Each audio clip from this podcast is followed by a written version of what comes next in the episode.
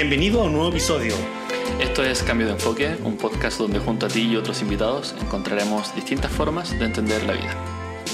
Hola, hola, muy bienvenidos a este segundo episodio de la temporada 2. Estamos comenzando ya un nuevo capítulo. Como lo prometimos, chiquillos, vamos a comenzar eh, un capítulo por semana, así que pongan mucha atención porque hoy tenemos un programa muy especial y tenemos un invitado muy especial. Pero antes quiero saludar a, a quien ustedes ya conocen, a Ezequiel. Muy bienvenido, ¿cómo estás? Muy bien, gracias. ¿Tú, Eduardo, todo bien? Todo bien acá, disfrutando, digamos, entre comillas, la cuarentena, aprovechando de hacer estas cositas, pero aprovechando a la familia principalmente y de poder descansar dentro del trabajo que también tenemos que hacer. Un saludo a todas las madres también. Fue este domingo el Día de las Madres. Así un abrazo. Esperemos que todos hayan regaloneado la suya, a los que la, tienen la bendición de tenerla todavía, ¿cierto? Y agradecemos también los buenos comentarios que hemos recibido de todos nuestros oyentes, eh, que les ha gustado el nuevo formato, los buenos comentarios sobre el capítulo anterior también, eh, sobre cómo ser más productivo también en la casa. Así que, bueno, muchas gracias a todos. Síganos mandando sus comentarios, sugerencias. Y hoy día viene un programa que eh, van a estar felices de haber escuchado. Así es, así que también me, sumo al, agradecimiento de Ezequiel porque la verdad es que en el poco tiempo que llevamos en este proyecto ha ido creciendo de manera exponencial, así que muy bien. Pero bueno, hoy tenemos un invitado muy especial, Ezequiel viene directamente desde el sur de Chile. Eh, él decidió participar con nosotros y para que tú te vayas enterando y también la audiencia vaya sabiendo de, de quién se trata, él es profesor de religión, además también tiene harto currículum, mira, es ingeniero en administración de empresas, fundador del movimiento Conectando Vidas. También tiene un libro, autor de este libro, Conectando Vidas también, igual que su proyecto, que el movimiento, es coach integrativo certificado, es líder coach, además director ejecutivo de la consultora Cordada 3. ¿Cierto? Entonces quiero que le demos la bienvenida a Carlos Cepeda. ¿Cómo estás, Carlos? Eduardo Ezequiel, un gusto poder saludarles a ustedes y a todos los que escuchan este programa Cambio de Enfoque. Una alegría de poder participar cruzando a través de la tecnología los ciento y un poco más, ¿no es cierto?, de kilómetros que nos separan, pero hoy día a través de estas plataformas podemos estar en todos, en todos lados. ¿De dónde nos acompaña Carlos? Desde Chillán, mi amigo. Desde Chillán, aquí está haciendo bastante frío. Eh, las estaciones son bien marcadas y Chillán es conocido porque o hace frío o hace calor. No tenemos, no tenemos puntos intermedios. Sí, recuerdo unas vacaciones de verano que pasé en Chillán que me dieron ganas de no haber estado ahí. Gracias, Ezequiel. Siempre te vamos a estar esperando con los brazos abiertos acá. Voy a ir en primavera o en otoño, pero verano e invierno mejor me quedo aquí en Antofagasta. Primavera es muy hermoso acá. Primavera es muy hermoso, hay harta actividad. Además que eh, septiembre también es una festividad importante para el país. El chileno es, como más, es más de 18 de septiembre que de Navidad. Sí, es verdad. Oye, yo fui en septiembre y corroboro todo lo que dice Carlos, que en realidad yo quedé maravillado de Chillán. Me iré a vivir solamente en septiembre a Chillán, sin ningún problema. ¿Subiste mucho de peso, Eduardo, en Chillán? Uh, suficiente pues, como para arrepentirme unos buenos meses. bueno, acá, acá ya se ha hecho una tradición la fiesta, el festival, la feria y todo, la longaniza. Eh, así es que eso convoca también eh, mucha gente acá en, en, la plaza y comercio distintos lados. Pero hay moto con huesillo y empanada, hay artesanía, están las termas cerca también, así es que todos aquellos que están pensando en un lugar para poder visitar, eh, puede ser una buena oportunidad. Excelente, muchas gracias Carlos. Y bueno, el tema que nosotros queremos tratar hoy día, Carlos, contigo, y en el cual sabemos que tú desarrollas con, con, mucha profundidad, es sobre la esperanza. Hoy día nos vemos envueltos en una situación en la cual eh, la gente está perdiendo la esperanza porque está perdiendo el trabajo, está perdiendo ingresos económicos, los que son emprendedores, y se ha visto afectada de distintas maneras, incluso las familias en sí también se están viendo afectadas. Y hoy día la pregunta para este programa es, ¿podemos tener esperanza? Así es, mi amigo. Tal como tú, tú mencionas, el tema de la esperanza ha sido algo que se ha visto bastante afectado y, y, básicamente tiene que ver por su raíz. Si nosotros quisiéramos de alguna manera poder definir lo que es la esperanza, nos vamos a encontrar de que la esperanza está asociada a un estado de ánimo. Y, básicamente lo que estamos viviendo ahora, esta crisis asociada, ¿no es cierto?, a la pandemia del COVID-19, una de las cosas que ha afectado poderosamente está asociada al tema del ánimo. Eh, y eso es, ¿no es cierto?, porque yo no sé si, ustedes, eh, yo he estado ahí conversando y compartiendo también con otras personas, no sé si alguno de ustedes en algún momento, ahí el 31 de diciembre en la noche, mientras estaban dando el abrazo de Año Nuevo, se imaginó un año con estas características. Oh, yo creo que ninguno. En lo absoluto. ¿Cierto? Y, el, gobierno y las personas que están hoy día liderando, no solamente en nuestro país, sino que también a nivel mundial, nadie vio venir esto eh, de, la forma en la cual hoy día no, no, estamos, lo estamos absorbiendo, no solamente con comunas en cuarentena, sino que con aeropuertos y países cerrados. Por lo tanto, cuando tienes que mirar hacia el futuro, lo miras con un grado importante de incertidumbre y la incertidumbre te produce desesperanza, esa incapacidad de poder ver que algo va a mejorar, o sea, poder verlo desde la esperanza.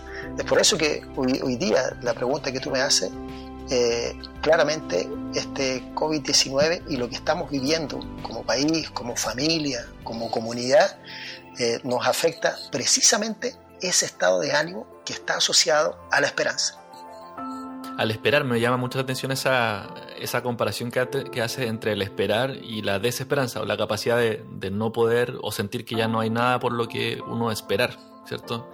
Em, en mi caso, nos toca, en mi trabajo me toca mucho el tema de, la planificación. Eh, uno como profesor, yo en un colegio encargado de ciertas cosas, eh, uno está en contacto y dice, ya, pero ¿cuándo vamos a empezar en todo? ¿Cuándo vamos a retomar esto? Y ese, ¿hasta cuándo vamos a esperar? Esa incertidumbre eh, genera, como dices tú, desesperanza. Em, Carlos, ¿cómo podrías definir tú lo que no es la esperanza? Si, fuéramos a, definir lo que no es, ¿qué, no es la esperanza? Eh, Ezequiel, mira, lo que, lo que ocurre es que eh, la esperanza tiene una base, porque la esperanza, si bien es cierto, hemos mencionado que tiene que ver con un estado de ánimo, eh, la persona se despierta en la mañana y se siente esperanzada. La persona se despierta en la mañana, se siente alegre. La persona se despierta en la mañana, se siente angustiada. O sea, estamos hablando de que tiene que ver con estados de, estados de ánimo. Pero esos estados de ánimo tienen una base. En el caso de la esperanza, la base está asociada a lo que tú crees. En términos eh, a lo mejor más profundos, están asociadas a la fe. Una persona que cree tiene un nivel de esperanza. Una persona que no cree tiene un nivel de desesperanza. Una persona que cree y que, ha y que ha perdido la capacidad de creer en lo que creía, de pronto lo que era esperanza se transforma en desesperanza. Mm. Porque está asociado a eso, en lo que yo creo. Una persona tiene tanta esperanza como tan fuerte o sólido es en aquello en lo cual cree. Puede mirar el futuro con esperanza basado no solamente en un estado de ánimo, porque nosotros no solo somos un, estado de ánimo, sino seríamos personas sumamente fluctuantes, sino más bien está basado en aquello que te compone como esencia. ¿ya? Y en este caso, eh, hablando acerca de la esperanza, está asociado a lo que las personas creen. Entonces cuando tú le preguntas a alguien, oye, ¿cómo, cómo crees tú que esto se va a desarrollar? ¿Cómo la respuesta que te dé la persona en términos de esperanza o desesperanza, en su raíz va a estar basado en lo que cree. En lo que cree. Mira qué importante el entender o el estar seguro de lo que de lo que uno cree. Eduardo. Tener claro, mientras hablaba Carlos, me, me, traía a la mente cómo tener claro quizás esas metas o esos objetivos que uno se propone en el día a día, ¿no? Y que de repente con distintas circunstancias que van ocurriendo, ya sea en tu hogar o el contexto más, más exterior de tu hogar, van como mermando esta esperanza.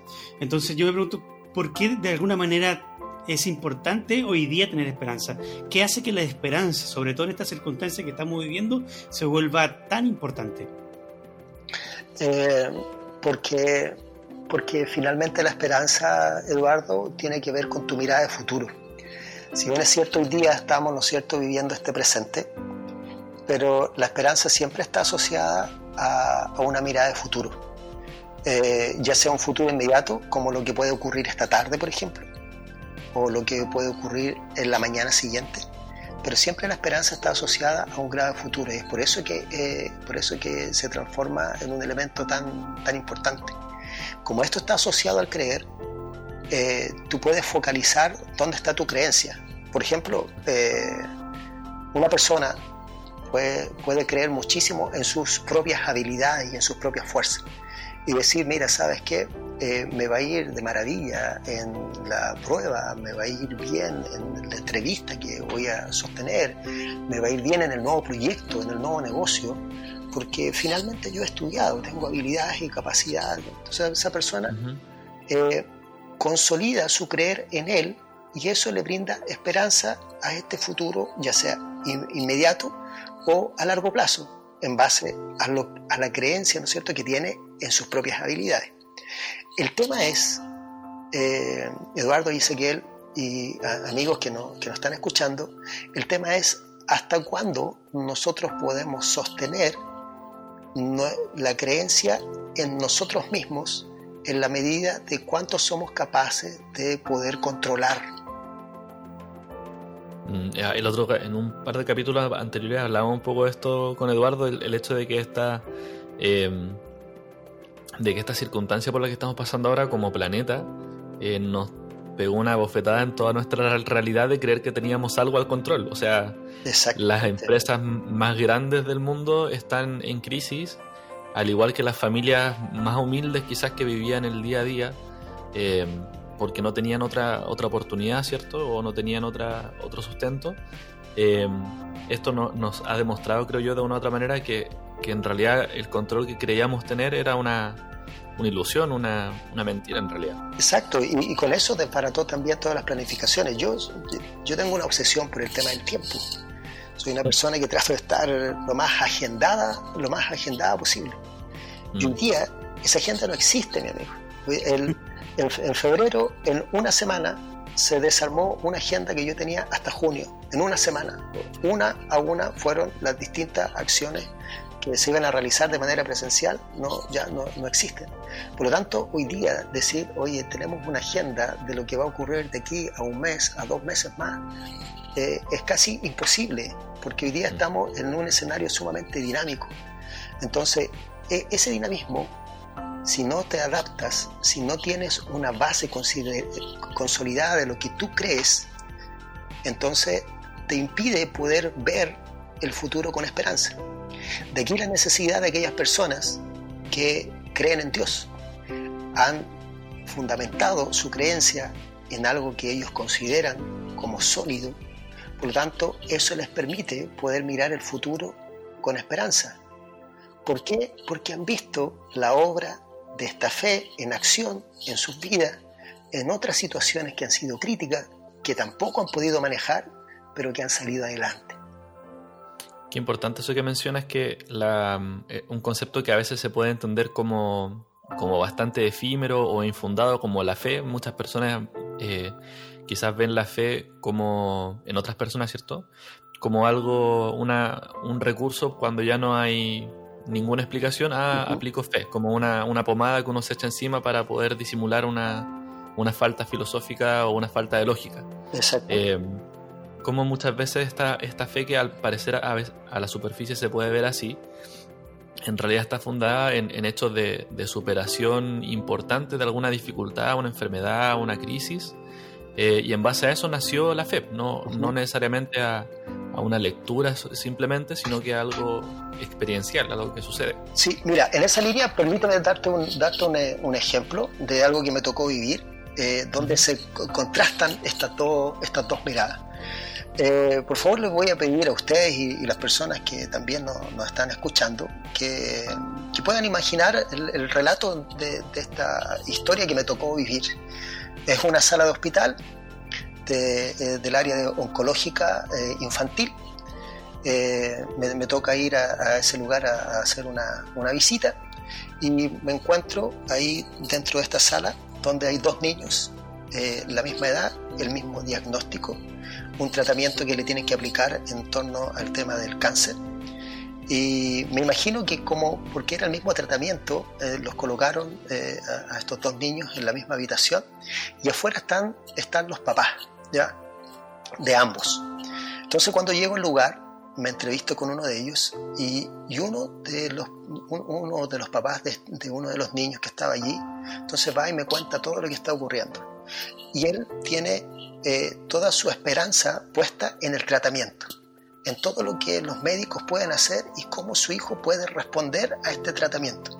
Pero a pesar de que él tiene puesta toda su esperanza en ese tratamiento y en los médicos, que lo lleva a ser muy exhaustivo en cada una de las cosas que se van a hacer, esa esperanza aún no le sirve como para poder liberarse o poder descansar, sino que él está constantemente en una angustia que ha asumido no solamente a él, sino que también a su familia. Al otro lado, en la banca siguiente, está el otro papá, exactamente lo mismo. Su hijo se va a aplicar el mismo tratamiento, todo igual. Pero este papá, cuando tú conversas con él, notas que hay algo distinto. Tan distinto que yo estando con él me lleva a, preguntarle. Le digo, usted se ve bastante bien, se ve bastante confiado. Entonces él va y me dice el siguiente, sí me dice, lo que pasa es que mi esperanza no está en los médicos, sino que mi esperanza está en Dios. Ah, él tenía dentro de su, dentro de su de creencia, había colocado su creencia en algo que era sólido, que le permitía poder mirar este elemento crítico o esta situación de crisis como la que nosotros podemos estar viviendo hoy con esperanza, porque no estaba basada solamente en cómo iba a responder su hijo, cómo iban a funcionar los medicamentos, cómo se iba a comportar el tratamiento o qué iban a hacer los médicos, sino que había puesto ahora su creencia en un Dios que es capaz de poder sobrellevar aquellas cosas que escapan a nuestro control. Interesante. Oye, yo soy, estoy como un auditor más en este podcast porque estaba callado, pero la verdad es que estoy, pero mi cabeza está a mil por hora, así que, oye, yo estaba, en principio yo comencé planteando en el caso de las personas que eh, estaban pasando por situación compleja por pérdida de trabajo, por poco ingreso económico al núcleo familiar, pero se me vino a la cabeza cómo las personas que también pasan tanto tiempo ocupado durante el día trabajando, ocupándose las cosas de su casa, y el tiempo que disponen es súper acotado. Y dice, bueno, ¿qué diferencia práctica podría ser la esperanza en estas personas? ¿Qué diferencia podría ser eh, de manera práctica en la vida de estas personas que están sumamente ocupadas? ¿Qué es diferente y es opuesto a las personas que están, digamos, con un tiempo por delante muy disponible, ¿no? Eh, Mira, buena pregunta, eh, Eduardo. Lo que sí no, no, tengo, no tengo la claridad, eh, no creo, mi amigo, que la esperanza pase por un tema de tiempo. Eh, no, no, no, no, creo que la esperanza pase por un tema de que si es que yo tengo más tiempo o menos, o menos tiempo. Más bien, pasa en términos de raíz por, por, la disposición a poder ver las cosas. Tú puedes encontrar a alguien sumamente tapado de tiempo, ¿ya? Así como ustedes dos, tapados de tiempo, ¿ya? Pero con niveles de esperanza altos, a pesar de que tienen mucho que hacer y que buscan espacios en su agenda y que se van arreglando y, pero esperanzados, esperanzados en seguir creciendo, en ir aumentando, en poder llegar a más personas, en poder generar valor a través de, este programa tan importante como por ejemplo cambio de enfoque y el valor que agrega ¿no es cierto? a las personas que escuchan. Pero, y están tapadísimos de cosas. Puede, hacer, puede haber una persona que esté en el ocio total, que tenga muchísimo tiempo, y sea una persona súper super, eh, sin, sin, esperanza, súper falto de, esperanza. Insisto, yo creo que esto básicamente, atendiendo a la definición y atendiendo también a, lo que hemos ido construyendo juntos, o sea, tiene que ver con un estado de ánimo, con una decisión. Eh, como alguien decía por allí, la felicidad es una decisión y una decisión que, que tienes que tomarla ahora. ¿ya? Entonces, eh, en este sentido también, o sea, si tú vas a tener esperanza, no pasa por un tema de tus tiempos, sino eh, tiene que ver con algo mucho más profundo, que tiene que ver con lo que tú crees. O sea, lo que hoy día necesitamos preguntarnos es, ¿en qué creo? y eso me va a definir. Cuando yo puedo mencionar eh, una pregunta tan profunda, a, mí me tiene superado la pregunta, yo se lo, yo se lo aquí, se los cuento a ustedes, estoy, estoy escribiendo, estoy escribiendo sobre eso y cómo me tiene tan superado. Y la tiré ahí en la casa, lo, pasé a los amigos, porque cuando, cuando me viene este, cuando me viene esta, esta eh, estos agotamientos de mente y, no, y, puedo abrir, entonces yo pesco la pregunta y la tiro en todos lados y me vuelvo casi monotemático, entonces como que ya no me quieren ver. ya este compadre, ya nos va a preguntar algo. Entonces eh, yo he estado, oye, ¿por qué creer? Y, básicamente no es por qué creer, sino, oye, ¿por qué creer en Dios? Tiempo atrás me hicieron esta pregunta en una entrevista, yo respondí, pero me quedó ahí la pregunta y he estado dándole vuelta porque finalmente lo que tú crees te define, mi amigo, te define como persona. Lo que tú eres, para dónde vas, qué vas a hacer, qué va a ocurrir contigo después. Entonces, cuando tú consolidas eso, se consolida también la esperanza o la desesperanza. Claro. Oye, Carlos, muchas, muchas gracias. Eh, creo que aclara mucho los conceptos que hemos estado eh, conversando. Em, ¿Algún ejercicio que pudiéramos encargarle. Nosotros nos gusta dejarle una tarea para la casa. Eduardo y yo somos profesores también, así que somos aficionados de la tarea para la casa. no podrán estar felices, ¿no? un poco, un poco. Eh, pero es una tarea a la semana. Una tarea a la semana. Eh, ¿Qué tarea le podríamos dejar a las personas? La, idea de la tarea es que sea algo práctico, algo que ellos puedan aplicar durante, durante este periodo limitado, que es una semana. Eh, que les pueda quizás dar una, mirada nueva sobre lo que es la esperanza eh, en base a lo que hemos conversado hoy día. Mira, yo te voy a, o sea, podría dejarles eh, eh, hacer la introducción de una tarea y si ustedes encuentran pertinente en, una siguiente vuelta, a lo mejor podemos tomar, tomar esto, me invitan ustedes de nuevo. Esa. sí, muy bien. Y, y, podemos, podemos retomar esto porque la tarea que le voy a dejar está asociada a las creencias. Mm. Pero hay creencias que nos mueven, nos potencian, pero también hay creencias que nos limitan. Entonces, eh, y como la esperanza está asociada a la creencia, entonces de pronto nosotros podemos tener a lo que los psicólogos denominan desesperanza aprendida.